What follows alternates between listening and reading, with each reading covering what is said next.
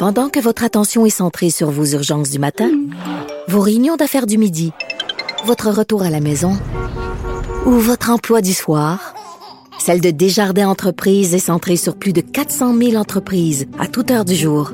Grâce à notre connaissance des secteurs d'activité et à notre accompagnement spécialisé, nous aidons les entrepreneurs à relever chaque défi pour qu'ils puissent rester centrés sur ce qui compte, le développement de leur entreprise. Parce qu'en immobilier, faut être à son affaire. Suivez les conseils de nos experts. Via Capital, les courtiers immobiliers qu'on aime référer. Bonne écoute. Le conflit Russie-Ukraine avec Guillaume Lavoie. Bonjour Guillaume. Bonjour Mario.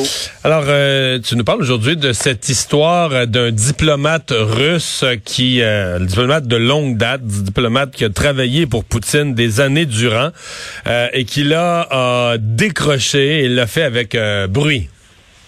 Avec un certain fracas dans un courriel qu'il a décidé d'envoyer à ses collègues et aussi à tous les médias. Alors, euh, euh, Boris Bondarev, un diplomate russe qui faisait carrière à l'ONU, euh, c'est pas une. Mettons ça dans son contexte, je dirais là, approprié. C'est pas une démission qui va ébranler le régime. Là, c'est pas Lavrov, le ministre des Affaires étrangères, qui est un proche de Poutine, un pilier du régime qui s'en va. C'est un fonctionnaire qui claque la porte avec les conséquences qu'on peut imaginer. Euh, ceci étant, on n'a pas besoin d'en faire un ange non plus. Là. On imagine qu'il n'a pas été nommé à l'ONU juste sur la base de sa compétence. On ne peut pas avoir un régime complètement organisé par un certain favoritisme et un peu de corruption. On s'imaginer qu'il y en a juste un là-dedans qui était parfaitement honnête. Ceci étant, dans, ses, dans sa lettre de démission ou tout sa critique, il y a des informations intéressantes. Trois, entre autres. Un, il confirme l'idée qu'on ne dit pas tout au patron. Euh, puis pas juste au patron, là, à l'ensemble des étapes. C'est-à-dire, il dit, nous, les fonctionnaires, on faisait des rapports à nos niveaux hiérarchiques supérieurs en se posant la question, ils vont-tu aimer ça quand ils vont lire ça? Donc, on ne dit pas toute la vérité, si elle peut déplaire. Et à l'inverse de ça, le vrai bon conseil, on dit en anglais, parler la vérité au pouvoir, speaking truth to power. Es-tu capable de dire à ton patron, des nouvelles qu'il n'aimera pas? Maintenant, on dit que non en Russie. À tous les niveaux, la nouvelle vers le haut, c'est tout est très bien. Hein. Il n'y en a pas de problème. C'est correct. ça va bien. On va être accueillis en héros en Ukraine. On voit venir la chose. Là. Après ça, il dit ça va vraiment mal en Russie. il le confirme. Corruption massive. Il y a essentiellement une petite classe de dirigeants, des kleptocrates, des oligarques, qui n'ont qu'un seul but, qui est de se maintenir au pouvoir. Et comme ça va très, très mal, ben, il faut distraire. Alors, qu'est-ce qu'on peut faire? Ben, il faut créer, penser au film euh, Wag the Dog, par exemple. Ben, comme ça va très mal au local, ben, je vais m'inventer un ennemi ailleurs. Vladimir Poutine avait déjà joué dans ce film-là il y a huit ans de ça. Ça allait pas bien. Décide d'annexer la Crimée. Il passe pour un héros national. Alors, c'est un peu ça le plan. Ça va pas bien à l'interne. Ça va pas bien économiquement. Alors, je sauf, cette fois-ci, ils sont dans une guerre, pis ça va pas bien encore. Là. Je veux dire, ça, la guerre va pas bien, puis l'économie du pays va pas super bien à cause de la guerre. Je sais pas si le pari, la distraction est là, là ça j'en conviens, mais je sais pas si le pari est gagné. Ah non, là-dessus, c'est un échec euh, monumental. Il dit, le fameux fonctionnaire, il dit, ils se sont trompés sur tout. L'analyse, la durée, les forces requises. C'est comme si quelqu'un avait, voici un plan de comment ça va se passer en Ukraine. Puis 100% des choses que tu mets dans tes bullet points, tu te trompes. Ça ressemble à peu près à ça, le plan russe en Ukraine. Enfin, à suivre. Euh, autour de l'Italie de proposer ou de suggérer son plan de paix.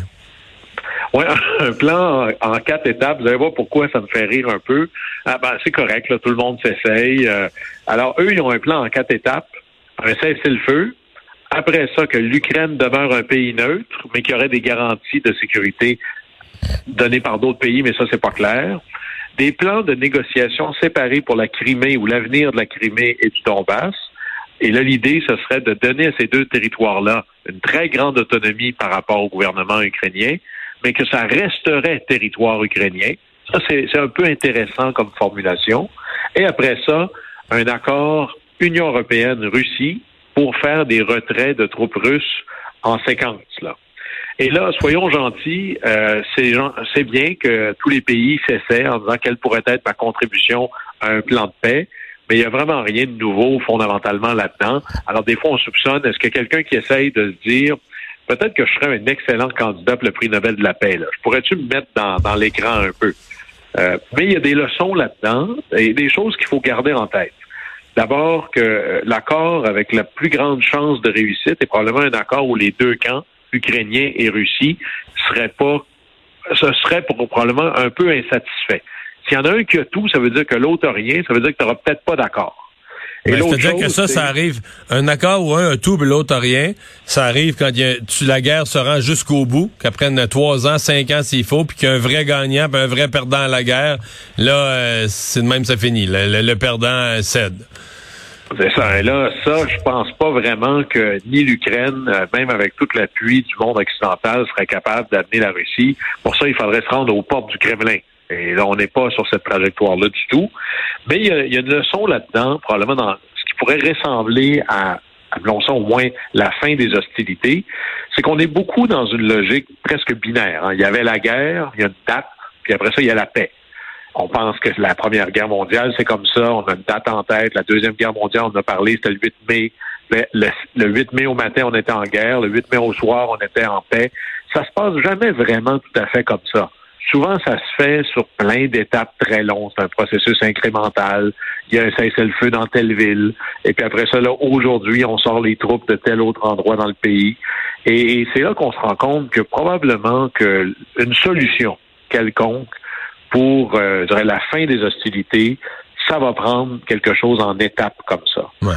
Mais tu as vu, euh, les, les, Ukrainiens, ce qui peut paraître étonnant, c'est qu'à ce point-ci, là, les Ukrainiens, là, sont pas en faveur de, la fin de la guerre. C'est-à-dire qu'ils voudraient bien que la guerre s'arrête, mais ils sont pas en faveur de tout compromis où il faudrait céder. Les Ukrainiens, le peuple, à 80 quelques a dans la tête, on va gagner cette guerre, on va sortir les Russes à coup de pied à mauvaise place, puis il n'est pas question de leur donner des tranches de notre territoire ou quoi que ce soit. Donc on n'est pas dans une... Du côté ukrainien, on n'est pas dans une logique de compromis, puis d'acheter, disons, d'acheter la paix. On souhaiterait la paix, on aimerait la paix, mais on va pas donner des, des, languettes de notre territoire pour l'obtenir. Ça paraît clair, clair, clair. La, ligne ukrainienne a beaucoup évolué. Au début de la guerre, même le président Zelensky avait dit, j'en revenais pas, il a dit, ben là, on comprend que dans le Donbass, là, il va rester une présence russe, etc. Ça, c'était au tout, tout, tout début. Mais après tous les sacrifices, imaginez, là, quand tu as enduré tout ça, tu te dis, c'est pas vrai, à un moment donné, tu finis par dire, j'ai tellement sacrifié, que c'est pas vrai que je vais laisser l'autre gagner. Et là, maintenant, la ligne ukrainienne, c'est il n'y a pas un pouce carré du territoire ukrainien qui va être cédé aux Russes. Et il y a un bout là-dedans qui euh, renforce la ligne ukrainienne, c'est l'appui du monde de l'Ouest. Par exemple, encore en fin de semaine, 20 pays, euh, surtout occidentaux, se sont engagés à fournir encore plus d'armes à l'Ukraine. Alors ça, ça fait majeur. Et par exemple, la République tchèque, on va vous donner des hélicoptères d'attaque on va vous donner des chars d'assaut. Le Danemark vient de dire, on va vous donner des missiles anti-navires, parce que nous, on en a pour protéger les côtes. Donc, ils sont montés sur camion. Alors maintenant, les navires russes vont être encore plus en danger. Alors, ils se mettent là-dedans, ça va être très, très, très difficile, mais t'es jamais plus fort que tes lignes d'appui, et c'est ça qui ont l'air de bénéficier présentement. Et tu vas euh, dorénavant le mardi nous parler d'un pays, là, un des pays de la zone euh, qui a un rôle à jouer. Aujourd'hui, c'est un pays euh, dont un pays pas si connu, qui est rarement dans l'actualité, sinon dans les résultats d'haltérophilie aux Olympiques. C'est la, c'est la Bulgarie. Oui, ben, alors ça va être notre pays du mardi. Aujourd'hui, c'est la Bulgarie. Alors, Bulgarie 101, historiquement proche de la Russie, ben dans le fameux bloc de l'Est géographiquement, euh, c'est juste à l'ouest de la mer Noire, euh, entre la Grèce et la Turquie au sud, la Roumanie au nord. 7 millions de population, à peu près comme le Québec, juste un petit peu moins. Un PIB par habitant, ça c'est intéressant, à peu près 10 000 dollars. C'est le plus faible de l'Union européenne. Alors, pour comparaison, là, ici au Canada, c'est 4 à 5 fois plus. Donc, c'est presque le pays le plus pauvre de l'Union européenne, membre de l'Union européenne depuis 2007. Et pourquoi est-ce que je vous en parle? C'est que même si c'est le plus petit, c'est probablement un des plus braves. Hein. Tout de suite, sanctions économiques imposées à la Russie, euh, réparation de matériel sont devenus un peu le garage de l'armée ukrainienne à plein d'égards. en disant amène-moi là ton char d'assaut, je vais te le réparer.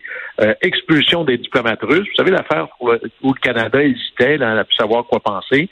Eux, c'est dehors tout de suite. Malgré que le courage n'est pas gratuit dans le cas de la Bulgarie, ils sont hyper dépendants aux énergies russes. 90% du gaz naturel vient de Russie, le pétrole également. Et en comparaison, vous avez la Hongrie qui est à côté, qui, elle, essaie d'être le meilleur élève de Vladimir Poutine. Et, ça, il y a une espèce de redéfinition de la carte géo-énergétique. Eux, ils ont été les premiers à être. Vous vous souvenez quand Vladimir Poutine a décidé de couper un pipeline la première fois, c'était envers la Pologne et la Bulgarie, parce que ça faisait très mal. Alors, en disant, parce que c'était presque insultant pour Vladimir Poutine, attendez là, le pays le plus pauvre d'Europe, celui qui est hyper dépendant de mon gaz, se permet de me narguer. C'est pas vrai que je vais endurer ça. Et là-dessus, ils se sont vraiment de la Bulgarie, c'est devenu presque la, clé de l'avenir pour avoir un autre pipeline qui lui irait chercher le gaz, par exemple, en Azerbaïdjan, complètement à l'est, et tout ça passerait par euh, la Bulgarie. Et la leçon dans tout ça, pourquoi je vous parle de la Bulgarie, c'est que même s'il est très petit et très pauvre, qui résiste, ça, c'est la leçon qui devrait terrifier Vladimir Poutine quand il s'endort le soir. C'est une citation que je vais paraphraser du premier ministre bulgare. Si le pays le plus pauvre d'Europe, celui le plus dépendant à l'énergie russe, se permet de tenir tête à la Russie, imaginez qui d'autre pourra pas le faire. Alors là-dessus, quand le plus petit et le plus dépendant se dit, moi, je vais tenir tête, c'est pas vrai que je vais céder, tous les autres pourraient pas être plus complaisants à ce moment-là. Alors ça donne l'idée, en tout cas le message à Vladimir Poutine, c'est sûr que ça va pas bien mes affaires et je vois pas comment je vais gagner. Hmm. Par contre, la Bulgarie a bien fait son lit euh, dans le sens que euh, dans l'Union européenne, même s'ils sont un joueur un peu à l'extrémité, à l'autre bout, à l'est, euh, qui amène pas énormément de richesses, qui est bon, qui est le, joueur le, plus pauvre, ils deviennent pas, pas un chouchou, mais presque. ils deviennent dans l'Union européenne un pays fort respecté, en fait, plus respecté peut-être que son poids réel dans l'économie, euh, compte tenu de ça. je pense que c'est un peu là-dedans. Ils ont investi à long terme dans euh, une, relation privilégiée avec, euh, avec le reste de l'Europe. Il faut savoir, le leadership, c'est aussi de prendre avantage des crises, puis comment tu te comportes face à des crises et le comportement de la Bulgarie, surtout parce que dans l'autre pays dans la région important, c'est la Hongrie. Et là, vous avez le pire élève, puis là, l'autre, il dit, ben moi, je vais vous montrer que je suis capable le premier de classe. Alors, en même temps, ils envoient au nom de l'Europe un message très fort à Vladimir Poutine, puis en même temps, un message très fort à Bruxelles en disant, si vous voulez quelqu'un qui veut jouer selon les règles de l'Union européenne, solidarité avec les autres, même si moi, ça me fait plus mal qu'à vous, c'est moi votre meilleur joueur. Bon coup de la Bulgarie. Guillaume, merci beaucoup. À demain. Au, revoir. plaisir.